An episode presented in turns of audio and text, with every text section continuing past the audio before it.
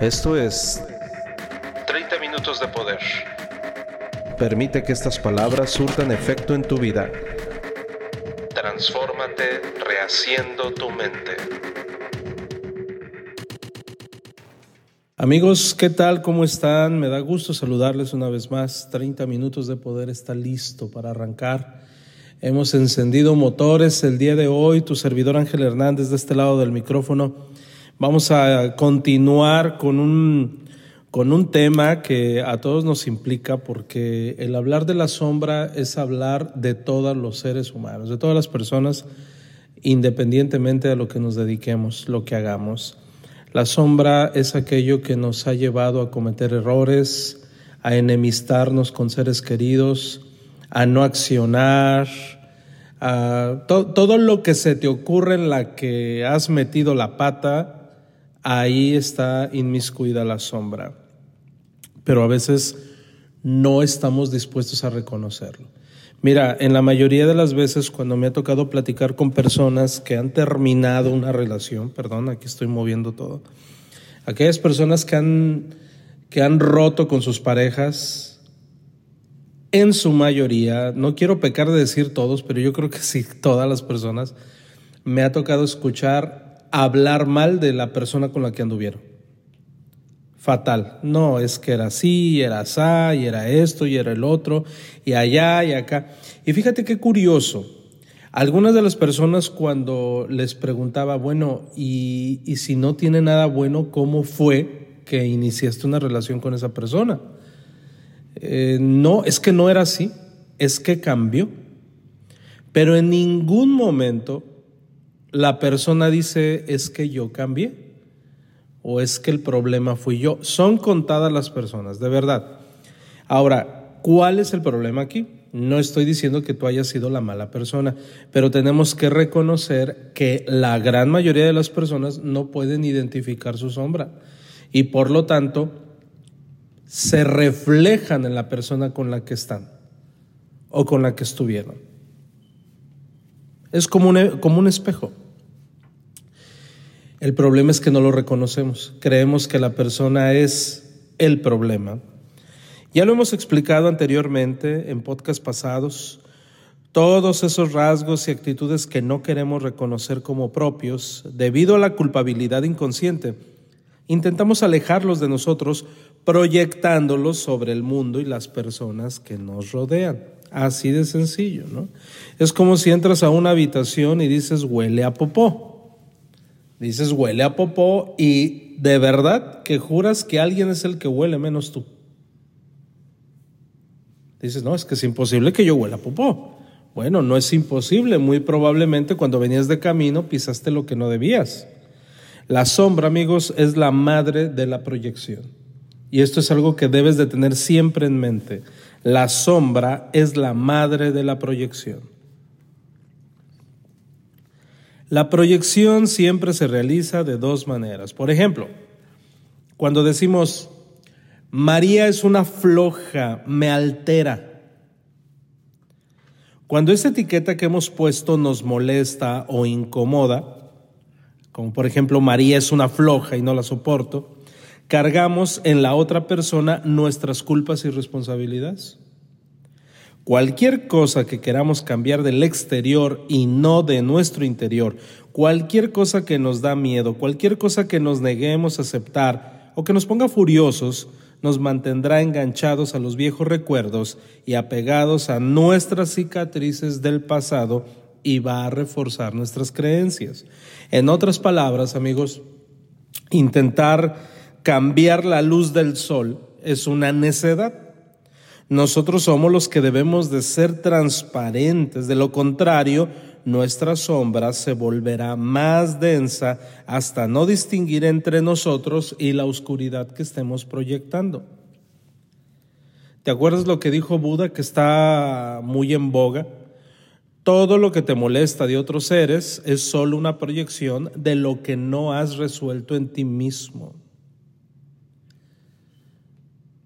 Y mira, te voy a poner un ejemplo bien crudo. Vamos a ver aquí tres alertas, tres alertas en esta narración. Esta narración, préstale atención. Tengo una amiga que conoció a su novio en una reunión de alcohólicos anónimos.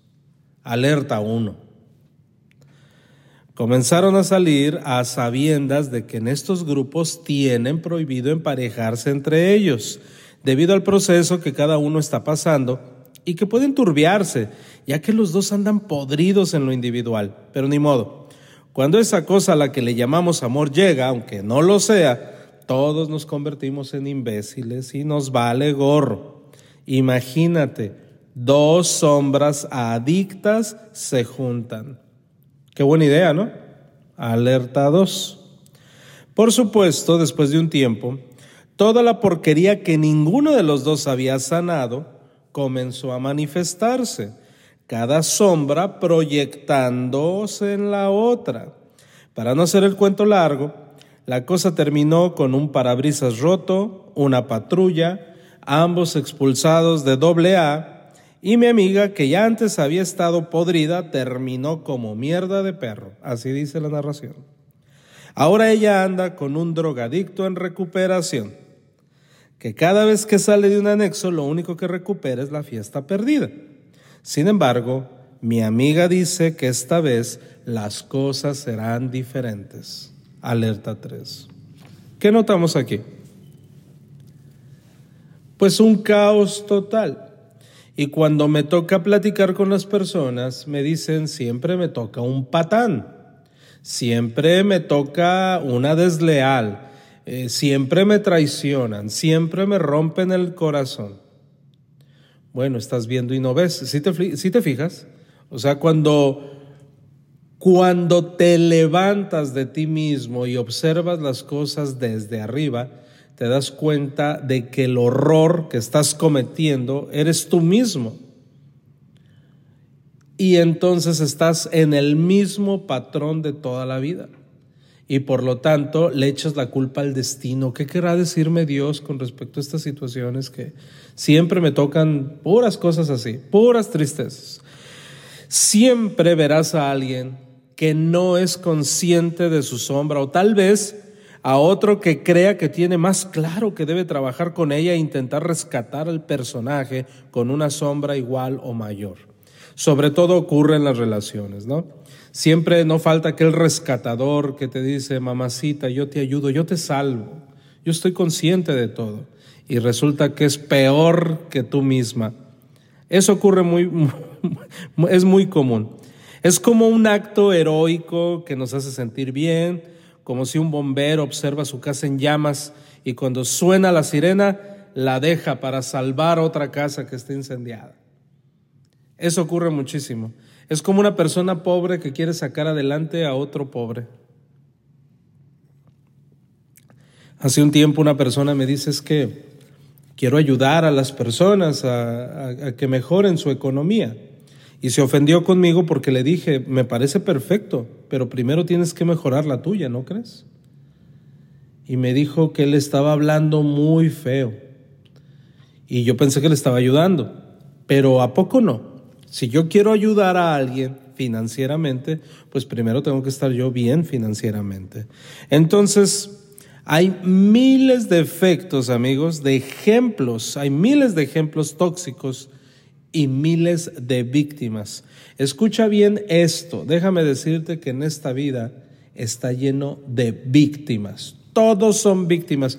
Me ofendieron, me hicieron sentir mal, eh, todo el mundo habla mal de mí, no me quieren, me joden, eh, yo tan bueno que soy, eh, si yo me porto muy bien, si yo soy muy ecuánime, o como te dije en el podcast pasado, es que yo soy muy justo y, y entonces la injusticia pues siempre me ataca. En fin, en fin.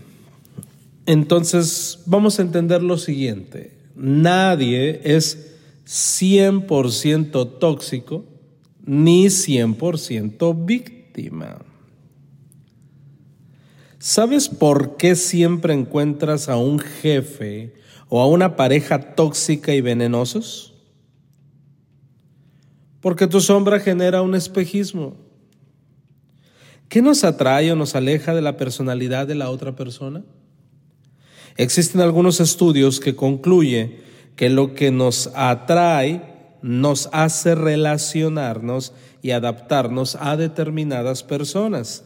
Esas son aquellas características iguales a las nuestras. Nos gustan las personas que son como nosotros. Es el instinto gregario, así se le llama. Entonces, por eso de repente estamos repitiendo y repitiendo la misma situación. ¿Sale? Tenemos que entenderlo. De hecho, fíjate, hay estudios, por ejemplo, hay un psicoanalista llamado Jakes Lacan, donde él desarrolló y hizo un análisis con respecto a la formación del yo durante la fase del desarrollo psicológico del niño entre los primeros 6 y 18 meses. Durante ese periodo, el niño es capaz de identificar su propia imagen en el espejo.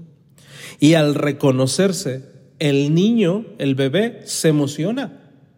Se emociona en, en saltos, en gran júbilo. ¿Esto qué quiere decir? Que le gusta la imagen que ve.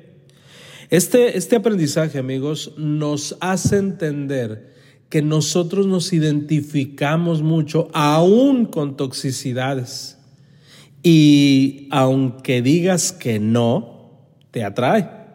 ¿Por qué? Porque somos parecidos. Fíjate bien, entiende lo siguiente.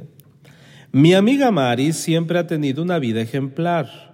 Se graduó con honores de la carrera de comunicación en una universidad privada y fundó su propia agencia de publicidad.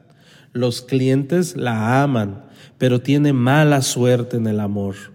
Sus tres grandes amores fueron tóxicos, al grado de asfixiarla, extorsionarla y aislarla de sus amigos. Un día, Mari dijo, basta Conectó con su nuevo psiquiatra, quien para no mandarle ansiolíticos, la puso a trabajar en los patrones de personalidad de sus parejas. ¿Qué descubrió Mari además de su depresión por la última ruptura? Lo primero fue que ella era tan tóxica como sus parejas, asfixiante, dominante y arrogante. Lo segundo fue que cada pareja que buscó era un reflejo de su padre golpeador. Qué cosas, ¿no? Dijo Kiko. O lo trabajaba o terminaría de la fregada. Qué importante es hacerse un autoanálisis, ¿a poco no? Porque mira, no ganamos juzgando al de enseguida. No ganamos absolutamente nada. Es que me cae gordo, es que es así, ya te fijaste cómo es, mira, observa. No, no ganamos absolutamente nada. ¿En dónde sí ganamos? en hacer un autoanálisis. Es la única manera. Es más, ni siquiera ganas nada señalando a tu pareja. Mira, para que tú puedas señalar a tu pareja, tú tendrías que estar muy por encima en la escalera de la vida, muy por encima. Y eso es muy raro, eso casi no sucede sucede con los grandes mentores, con aquellos mentores muertos que ya han llevado una vida muy larga. Pero imagínate, estás tú en la lucha y tu pareja está en la lucha. Lo menos que puedes hacer es pensar en ti, en cómo mejorar. Y si tu pareja no mejora y también tiene mucho que mejorar, pues ya es su energía, no es la tuya y entonces automáticamente o las cosas se van a acomodar o se van a empeorar. Van a ocurrir dos cosas, una de dos, o decides tú ya no subir en esta escalera de la vida y te quedas ahí para quedarte con ella o él, o bien subes la escalera y se pone pilas tu pareja para continuar adelante. De hecho, lo hemos hablado muchísimo, pero es un trabajo individual, no es un trabajo colectivo. Eh, pese a que somos un consciente colectivo, pues bueno, tenemos que obrar en consecuencia y trabajar cada uno hacer su papel y entonces todos nos vamos a la cima, ¿no? Entonces, recomendación, si observas a tu pareja, a tu jefe, a tu amigo tóxico, deja de apuntarle con tu dedo inquisidor y checa si no te está señalando a ti con toda la mano y hasta con un letrero fluorescente. Busca lo que tu sombra tiene de venenosa. Ah, ¿verdad? Ahí ya no es tan gracioso. Ahí ya duele, ahí ya cala. Entonces, sí es cierto, amigos, tenemos toda la sombra pegada a los zapatos y aún así podemos ser lo suficientemente tontos como para no mirarla. Así es que te voy a proponer opciones para que dejes de corretear tu propia cola y descubras ese fantasma que te persigue y que tantos ridículos te hace pasar en redes sociales. ¿Qué te parece?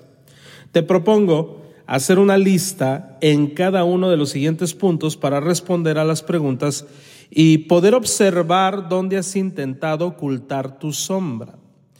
Cada uno puede explorar y profundizar hasta dónde se sienta preparado y hasta dónde esté dispuesto a enfrentar a sus demonios.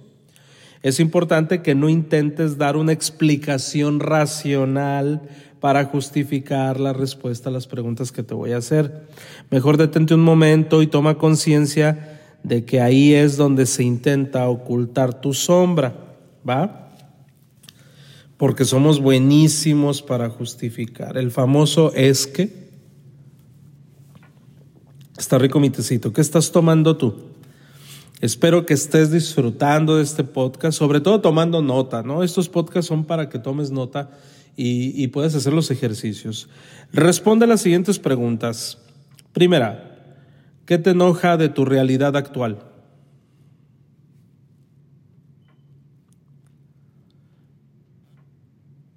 Segunda, ¿qué situaciones o momentos hacen explotar y derramar la mierda que llevas dentro?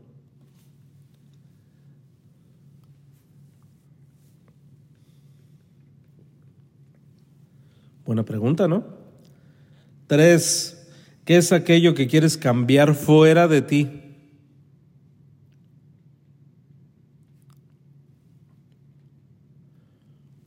Cuatro, ¿Cuál o cuáles son tus mayores miedos? Le puedes poner pausas y escribes lento, no te preocupes. Cinco, ¿cuáles son las cosas que más te hacen enfadar? Me caga esto, ¿no? Siempre decimos eso, ¿no?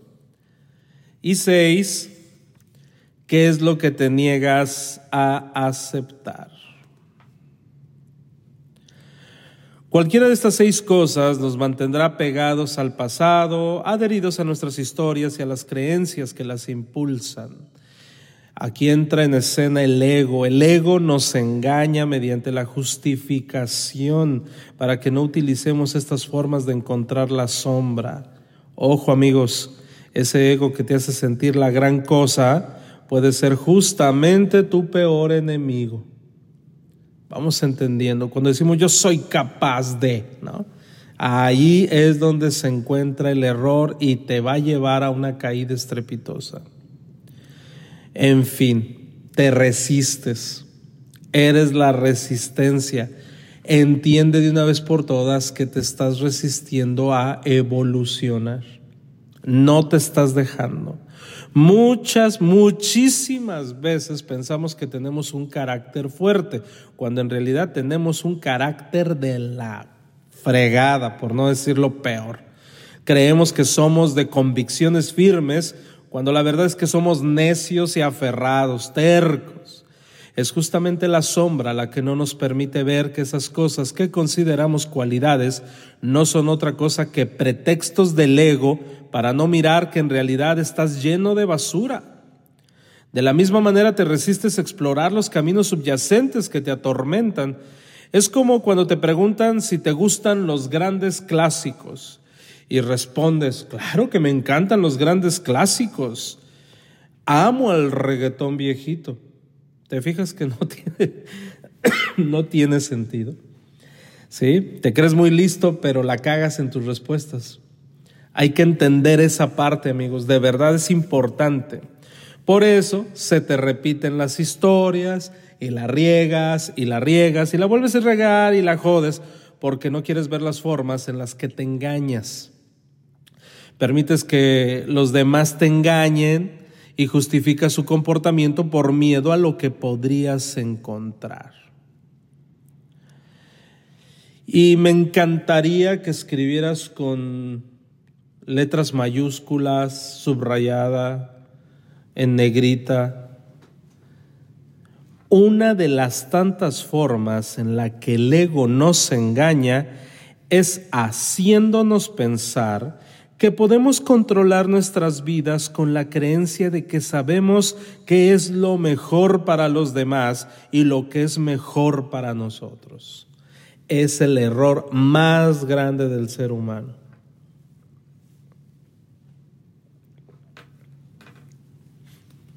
Fíjate bien, el cerebro solo percibe unos pocos terabytes de información. Cuando el mundo nos bombardea con una infinita cantidad de datos a cada momento, no podemos de verdad percibir el cuadro completo, solo una pequeñísima parte y nos agarramos a esa miseria. Por lo tanto, no se te olvide, el control total es imposible, es imposible.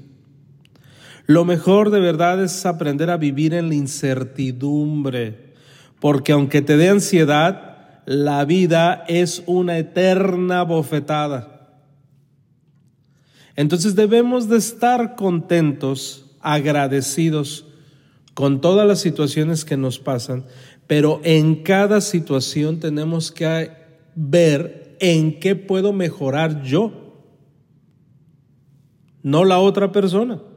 Yo en qué puedo mejorar, qué voy a hacer o dejar de hacer, qué debo pensar o dejar de pensar y superarlo.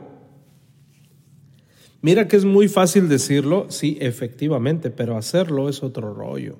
Definitivamente estamos en una situación en la que estamos dispuestos a aprender y decimos si es cierto, claro que sí, no, no, no, el podcast está buenísimo, pero a la hora de los trancazos, ah, no, a mí no me aplica. Entonces es importante entender esta parte, amigos, de verdad. Para que se produzca la liberación emocional, para que puedas dejar esos eh, medicamentos para la ansiedad y para el estrés y para que el acto de curación se realice, para que tengas paz mental, paz de corazón, para que seas feliz, tienes que abrirte a la posibilidad de que el campo cuántico, la conciencia divina o el maestro interior manifieste la mejor opción para ti. Esa opción que aún no conoces. La resistencia, amigos, es el apego a tu versión distorsionada de tu historia y a las cicatrices que te descubres todo el tiempo. Es no aceptar que el cambio esté en ti y no en los otros. La resistencia es creer que los demás y no tú son los que están equivocados. Sí, ya sé que suena meme de autoayuda, de Facebook que te da todos los días, ¿no? Todos postean de ese tipo. Pero la verdad que ni el psicoanálisis, ni las constelaciones, ni las clases de yoga en Polanco, ni las drogas duras, ni el chapulín colorado podrán ayudarte si no quiebras esa resistencia. Podrás hacer lo que quieras, pero eh, vete al zapito, vete al temazcal, vete un retiro al Tíbet, haz lo que quieras, pero si tú te resistes no va a ocurrir absolutamente nada. En este principio se fundamenta todo el sistema del pensamiento del ego. Intentamos negarlo una y otra vez, pero la vida siempre nos devuelve la pelota y nos pregunta, ¿y ahora qué? Tu historia, amigos, tu historia es como una serie de Netflix que contiene sentimientos, creencias, conclusiones que has estado acumulando y arrastrando durante toda tu vida. Pero no es tu vida, es una serie que te estás contando. Por eso te cuesta soltar tu historia. Toda tu vida has estado alimentando un guion en el que tú eres tu propio villano. Por eso son tan buenas las series donde el bueno es el que pierde. ¿Sí te has fijado?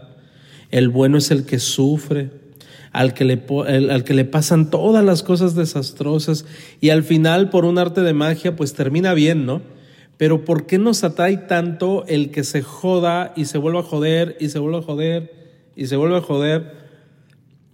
Y luego decimos, me identifico tanto. Bueno, que estamos proyectando de verdad. Reconocer tu sombra es vital en el proceso del autoconocimiento que te va a llevar hasta el bienestar emocional, te permitirá experimentarte en plenitud y te llevará a un estado de integración.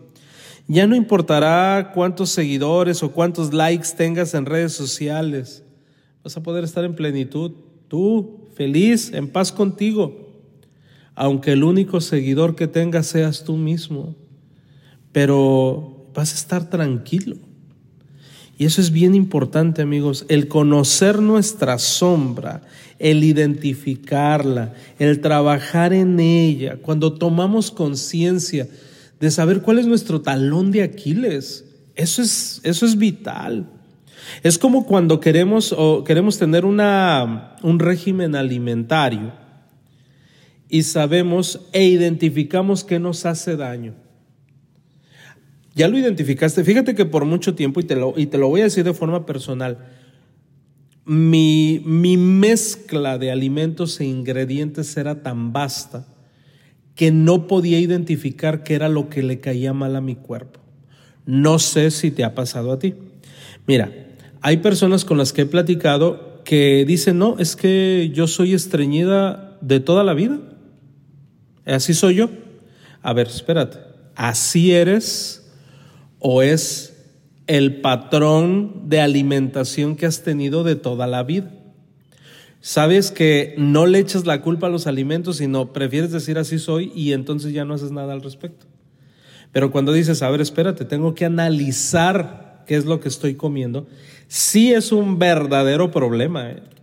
porque tienes que empezar a descartar, empiezas a quitar, empiezas a agregar hasta que determinas que definitivamente no puedes comer. ¿O qué puedes comer? La gran mayoría de las personas no están dispuestas. Prefieren decir, soy estreñido o siempre, o soy inflamado y ni modo, así me la voy a vivir, mejor me compro ropa para, para cuando me inflame, pues me siga quedando y entonces así vivo feliz por toda la vida. Y eso es lo que te quieren hacer creer. No, sé feliz como eres y como estás, no pasa nada. No, amigos, déjame decirte que uno de los problemas más grandes que, que, tengo yo o mis cocos es siempre estar luchando con la alimentación. Y ahí la llevamos, fíjate, me siento cada vez más contento porque cada vez nos vamos conociendo. Y eso es lo que te estoy invitando a que lo hagas. Hazlo tú, en tu personalidad, en tu forma de ser, en tus relaciones, en tus parejas de qué manera te puedes entender a ti mismo y es única y exclusivamente conociendo tu sombra. Cuando tomas conciencia de cómo te proyectas hacia los demás, cada relación se convierte en una oportunidad única de conocerte mejor. Dejarás de ser el tóxico, la tóxica. Al reconocer esta parte de ti que has rechazado, te abres a la posibilidad de integrarla y descubres los tesoros que ahí tenías almacenado. Integrar tu sombra te va a permitir a convivir con tu luz y tu aparente oscuridad. De verdad, en lugar de ser un espectador, te vas a convertir en un creador de cosas buenas. Y eso es lo que precisamente estamos esperando. Honestamente, estos podcasts, amigos, lo hacemos con todo el corazón, con todo el corazón y, y de hecho la fuente de información viene de un escritor muy bueno que se llama Diego Di Marco. Diego Di Marco trabaja arduamente en lo que tiene que ver con la sombra, con trabajar con la sombra. Y para hablar con la sombra sí se, sí se tiene que hablar claro, crudo, así. Eh, así como, como le hablas a una persona jodida, no, no, no sé si te animas a hacerlo, pero sí te lo puedes decir a ti mismo. O sea, sombra, te estás pasando de lanza. ¿eh? Ya, o sea, ya no lo voy a permitir. Entonces, si te fijas, de repente hay personas que nos duele, nos hacen sentir así como que algo feito, y en realidad no es la persona, en realidad es lo que estamos proyectando. Y pusimos el ejemplo el otro día, es de cuando, cuando te miras en el espejo y te das cuenta que estás despeinado. A ver, estás viendo al espejo y estás despeinado. Pregunta, ¿peinas el espejo? No, te peinas tú. ¿Por qué? Porque es solo un reflejo. Entonces, que las personas te sirvan de espejo, pero quien tiene que arreglarse es uno. Espero que te haya gustado este podcast, amigos, y sobre todo ponlo en práctica para ti. No cometas el error de decirle, oye Lupita, escucha este podcast, te va a encantar, guiño, guiño, no es para darle en la torre, no, es de forma personal, de verdad es de forma personal. Y, y de verdad que siempre te va a ayudar te va a ayudar, siempre es para mejorar. Encuéntrale la semilla del éxito en cada situación dura. En temas tan crudos como, como estos, también tiene la semilla del éxito, solo si lo tomamos de la mejor manera. Te mando un abrazo y nos vemos en la siguiente transmisión. Esto fue 30 minutos de poder. 30 minutos Para gente pensante. por Ángel Hernández. Hasta la próxima.